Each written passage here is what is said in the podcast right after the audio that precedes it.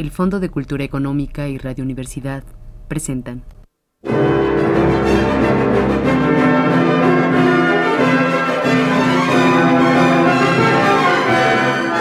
llave del tiempo. La clave del tiempo. La nave del tiempo.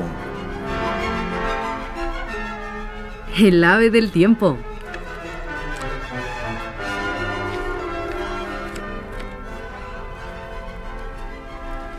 En el Fondo de Cultura Económica hay libros para todos. Empezamos con cultura económica y ahora tenemos cultura universal.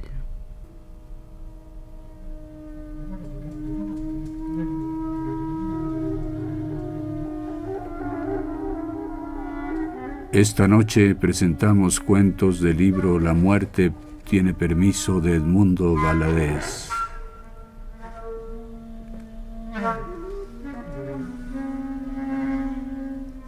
Estuvo en la guerra.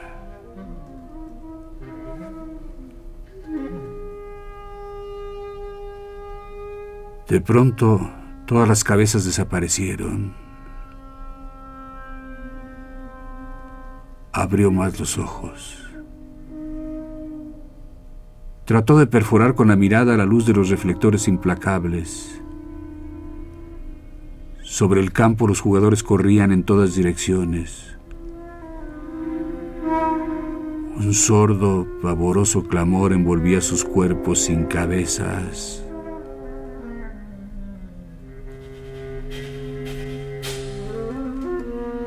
Agitaban sus brazos confusamente, como si dirigieran su propia macabra danza. La danza macabra.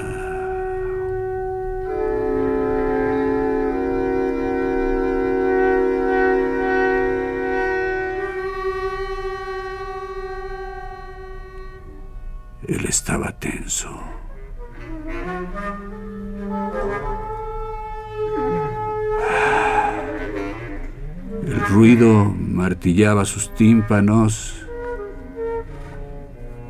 Creció su miedo.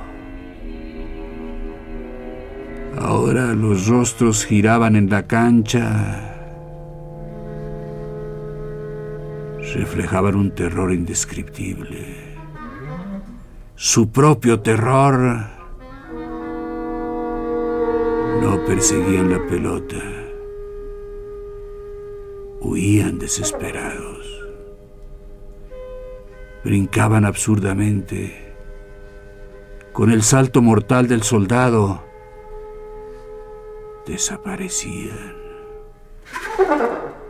Volvían a emerger.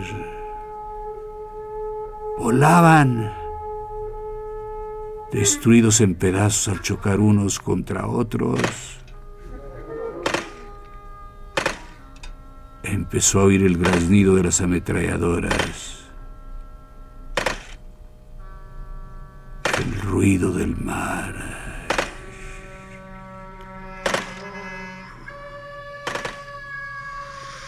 El ruido del miedo. El silbatazo del ataque.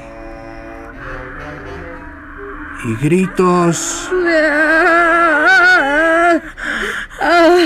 Gritos espantosos que le taladraban la espina dorsal. Llegaría a disparar por fin el cañón camuflado bajo la malla del arco. Reaparecieron las cabezas y los cuerpos. Las cabezas subían y bajaban las gradas saltaban a la izquierda y a la derecha. Uno, dos, uno, dos, uno, dos. A la derecha y a la izquierda. Uno, dos. Rodaban unas sobre otras. Saltaban unas sobre otras. Uno, dos. Lo aplastaban. Iban a aplastarlo.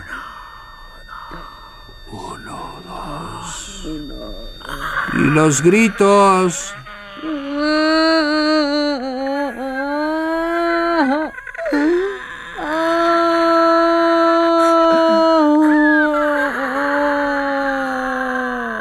Se lanzó por las escaleras a ganar la playa, a esconderse en las trincheras, la salida, a empellones empujando los cadáveres móviles que cerraban el paso.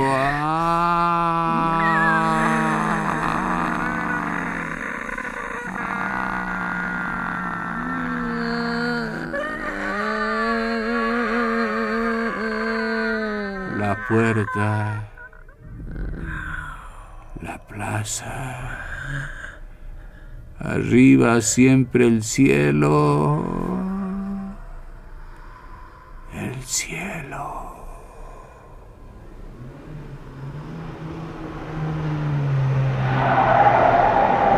Detuvo un taxi al hotel.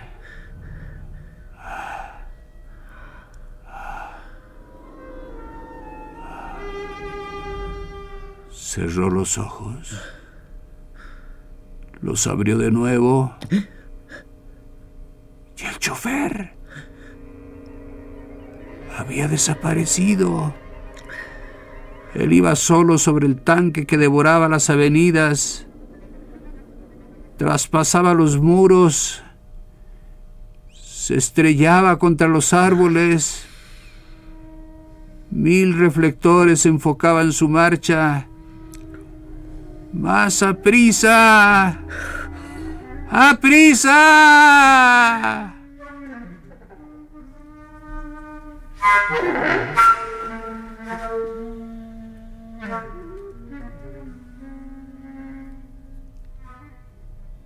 Luego, lo de siempre.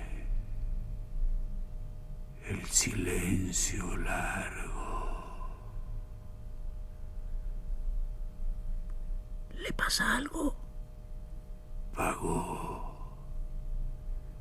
Entró en el hotel. A su cuarto. Se desplomó sobre la cama. A gemir la paz definitivamente perdida para él.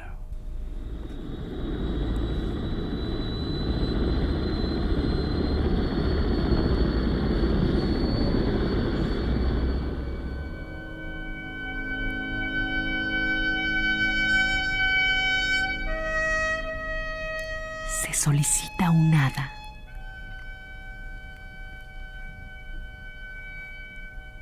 Sí. Sí, ya tengo 34 años. Ya estoy donde la edad se equivoca para los demás. Para uno mismo. Ha fluido la sangre incansablemente en mis venas. Yo he fluido a veces con cansancio en las venas de la vida. Muchas cosas se han quedado en el camino, pero algunas otras ignoradas pueden aparecer. Ya hubo veces en que me sentí perdido, como si hubiera muerto.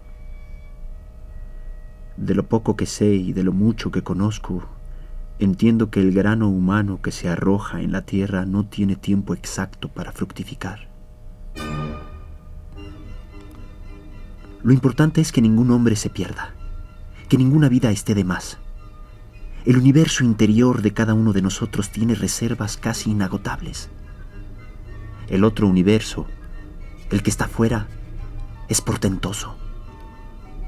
Se podrá acabar para mí, para ti, pero continuará existiendo para los demás.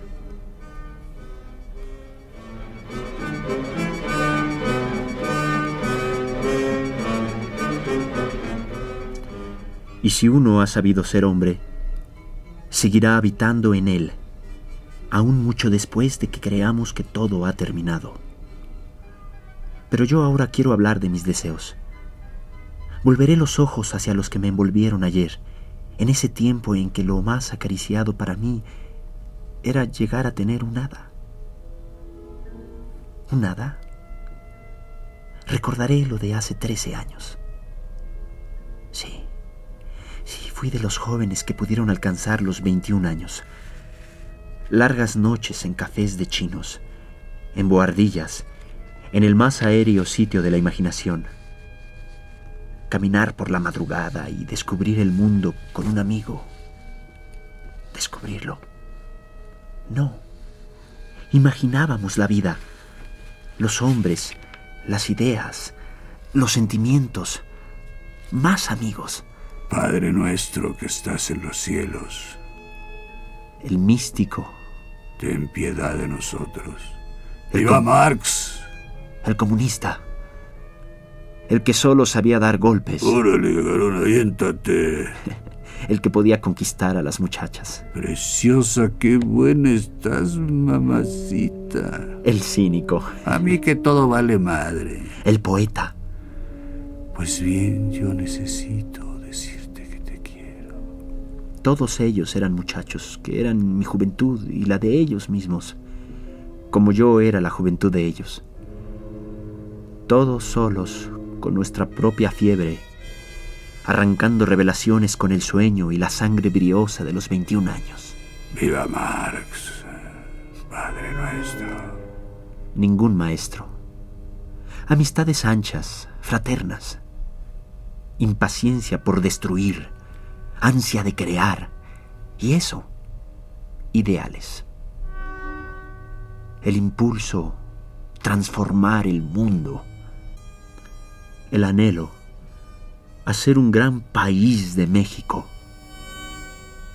El indio, López Velarde, la patria, la burguesía, el capitalismo, México. ¡Viva Marx! Dudas, certezas. Un joven, dos jóvenes, mil jóvenes, una generación. Y dentro, ¿quién puede calcular el impacto cálido de la juventud? Uno lo quiere todo. Sorber el aire, la vida, la fama, el amor, el heroísmo. Uno quiere ser grande, llegar lejos, ser hombre, tener una estatua en vida. Si nuestro padre nos hubiera interrogado como cuando éramos niños, ¿Qué quieres ser en la vida? con soberbia podríamos haber dicho, quiero ser un hombre más alto que tú, más alto que ningún hombre. Pero, ¿y antes? Seis años antes. Recordaré lo de hace 19 años. Sí, sí, cumplí 15 años.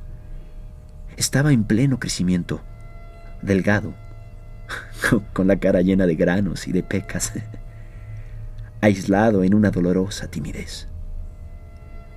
Leía furiosamente. No había besado a ninguna muchacha. Vivía en un sueño punzante, misterioso, en otro planeta. En casa discutían mi futuro. Será mejor ponerlo a trabajar que aprenda a ser hombre. En estos tiempos no sirve de nada una carrera. Ahí están los hijos de Lucita. Sí, creo que tienes razón. Esa noche oré. Dudaba ya de Dios, pero quería seguir creyendo en Él. Le elevé mi ruego, acostado boca arriba, traspasando el techo con mis ojos. Quiero caer en la tierra, Dios. Qu- Quiero que se me revele el misterio de la mujer. No quiero que la sangre me golpee, que no me ruborice ante las muchachas que no me dañen sus sonrisas. Quiero pecar, Dios, sin remordimientos. Que llegue a la revelación sin miedo, sin angustia, sin arrepentimientos. Quiero saberlo, probarlo. ¿Por, qué me han hecho creer que es pecado? Si lo deseo tanto, que sea bueno, que no me haga daño que el misterio se convierta en luz, en alegría, que, que todo lo que fluye en mí, lo que me quita el sueño, el apetito, lo que no me deja estudiar, lo que espolea mis 15 años, halle su cauce. Que mi pensamiento no vaya más allá del hecho que ignoro, que pueda tomarlo limpiamente, que camine por la tierra, que pueda mirarlas a ellas, que pueda expresarles lo que les dice mi silencio, mi voz que no sabe hablarles. que pueda tocarla sin vergüenza. Quiero la revelación. Quiero que se rasgue el secreto. Quiero, quiero caer en la tierra. Dios, en la tierra que es primavera. En la tierra de las muchachas. En la tierra donde crece la mujer de carne. La que yo ignoro. La que yo deseo. La que yo amo. Con la que todas las noches sueña mi alma y mi instinto. Mi sangre y mi carne. Dámela, Dios. Pero ¿y antes? ¿Y siete años antes? Recordaré. Tenía ya ocho años. Leía los cuentos de Calleja y era un mal alumno que sufría con la aritmética. Un día de invierno se acercó mi padre, grande, como un señor todopoderoso y bueno. ¿Qué les vas a pedir a los Reyes Magos? Me preguntó. Había pensado bien la respuesta. Quiero que me traigan un hada. ¿Un hada? Sí, un hada con su varita mágica. Mi padre me acarició la cabeza, sonriendo. Con voz persuasiva trató de orientarme. ¿No preferirías mejor ese velocípedo que viste en el Jonuco y que te gustó tanto? No, papá. El hada me dará todo eso.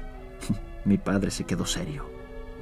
Bueno, me dijo mientras descansaba su paternal mano sobre mi hombro. Creo que vas a poner en un aprieto a los Reyes Magos. No les será muy fácil complacerte porque ellos eh, no acostumbran traer hadas a los niños. En todo caso, te traerán cosas que tú has deseado tener. Solo quiero el hada. Tengo ya un sitio donde guardarla. Y sé también todo lo que voy a pedirle cuando ella esté conmigo. Una sonrisa curiosa asomó a los labios de mi padre.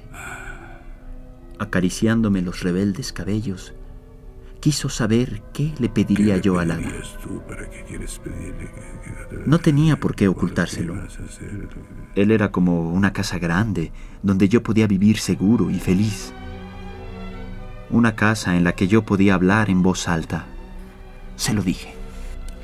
Le pediré primero que me cuente cuentos todos los días que pueda llegar tarde a la escuela los días sin sol, que se me aparezca mi ángel de la guarda y juegue conmigo y con mis amigos a la roña, que no le tenga miedo a la oscuridad, que nunca me lleve un robachicos, que conozca yo a una princesa y que un día sea tan alto como tú.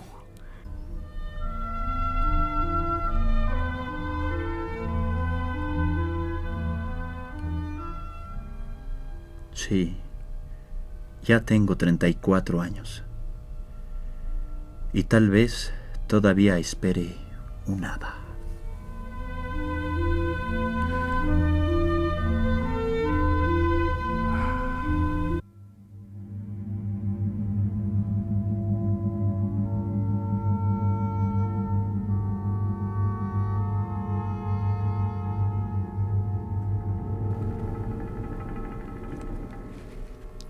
Un gato en el hambre.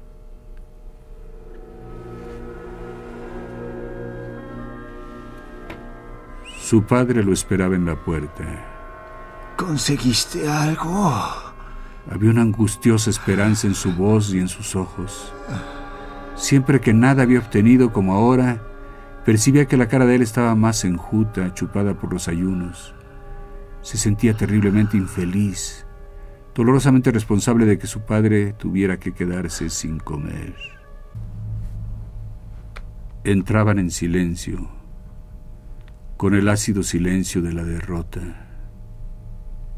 En las dos piezas las gallinas alborotaban ensuciando los pisos, mal teñidos con congo amarillo y dejando un olor desagradable. Ella hubiera muerto si alguien las hubiera tocado. Antes se quedaban todos sin comer que faltar el maíz para los animales y cuando llegaban a poner un huevo justificaba con eso defenderlas del hambre de ellos. ¿Qué trajiste para los frijoles? Así empezaba, para ir encrechendo hasta el insulto. Dime qué trajiste para los frijoles. Estaba enferma de los nervios. Las más hirientes ofensas salían de su boca destinadas al viejo. Tal vez el odio de ella era en esos instantes más grande que el suyo. Oía los insultos y los gritos como ya, lanzados a su propia carne, ¡Cállese! hasta que reventaba. ¡Cállese! ¡Parece usted loca! ¡Ya! ¡Cállese, loca, loca! Igual que las otras veces, en ese momento ella era presa del ataque. Se convulsionaba hasta caer al suelo, los ojos extraviados, con espuma en los labios. Entre los dos la levantaban y la ponían sobre la cama sin hacer un comentario. Si acaso el padre preocupado le urgía. No habrá alcohol. Al atardecer, a la luz de las velas, habían cortado la instalación eléctrica una vez más. Todo era inmensamente triste y feo.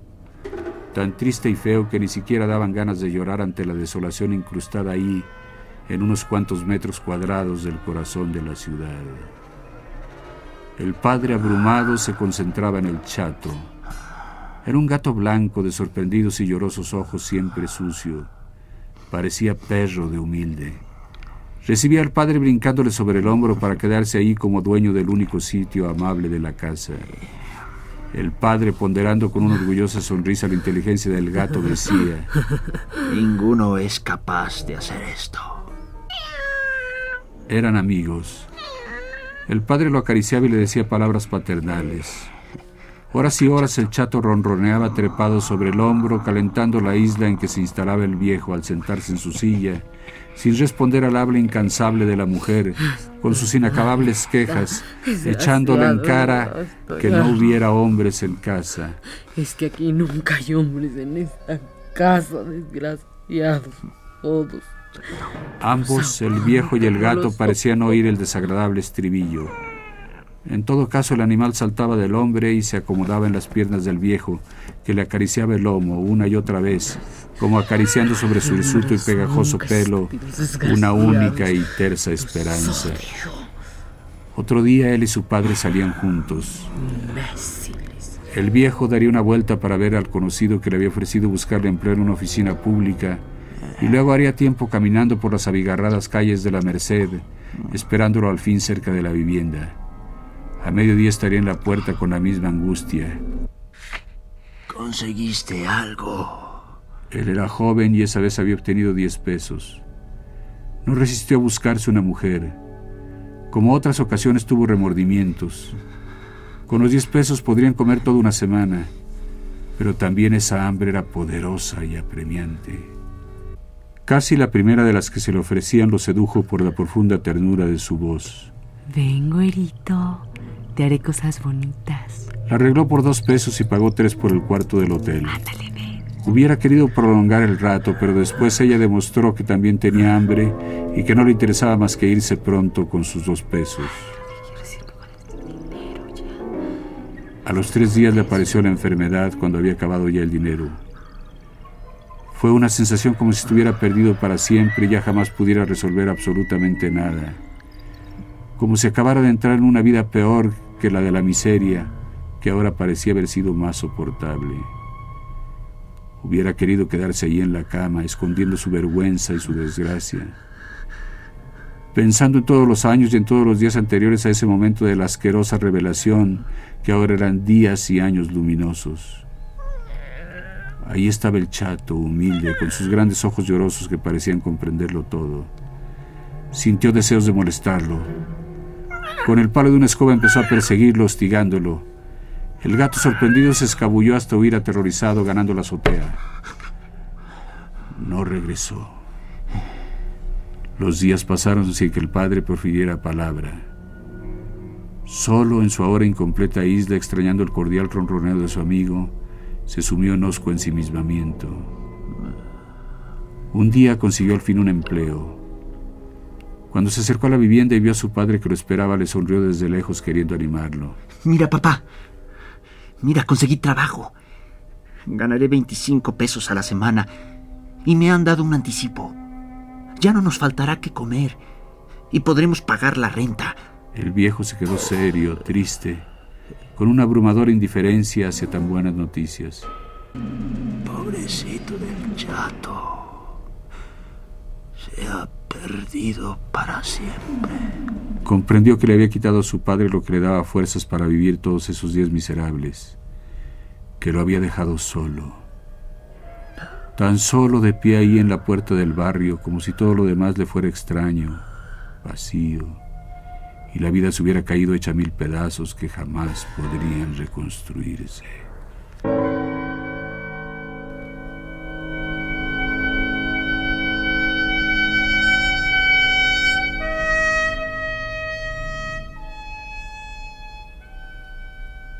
Presentamos cuentos del libro La muerte tiene permiso de Edmundo Valadez, volumen 9 de lecturas mexicanas de El Fondo de Cultura Económica.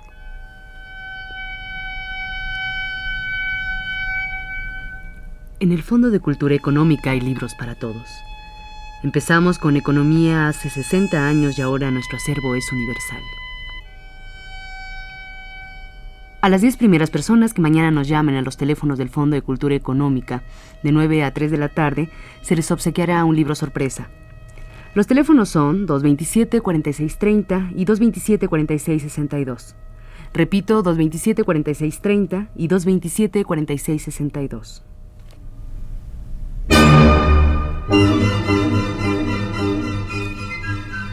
El Fondo de Cultura Económica y Radio Universidad presentaron la llave del tiempo. La clave del tiempo. La nave del tiempo. El ave del tiempo.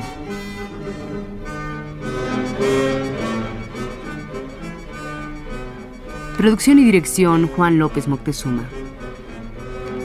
Narraciones de Óscar Flores, Juan López Moctezuma, participación de Francisca Vargas también de Osvaldo Hernández y en los controles Miguel Ferrini.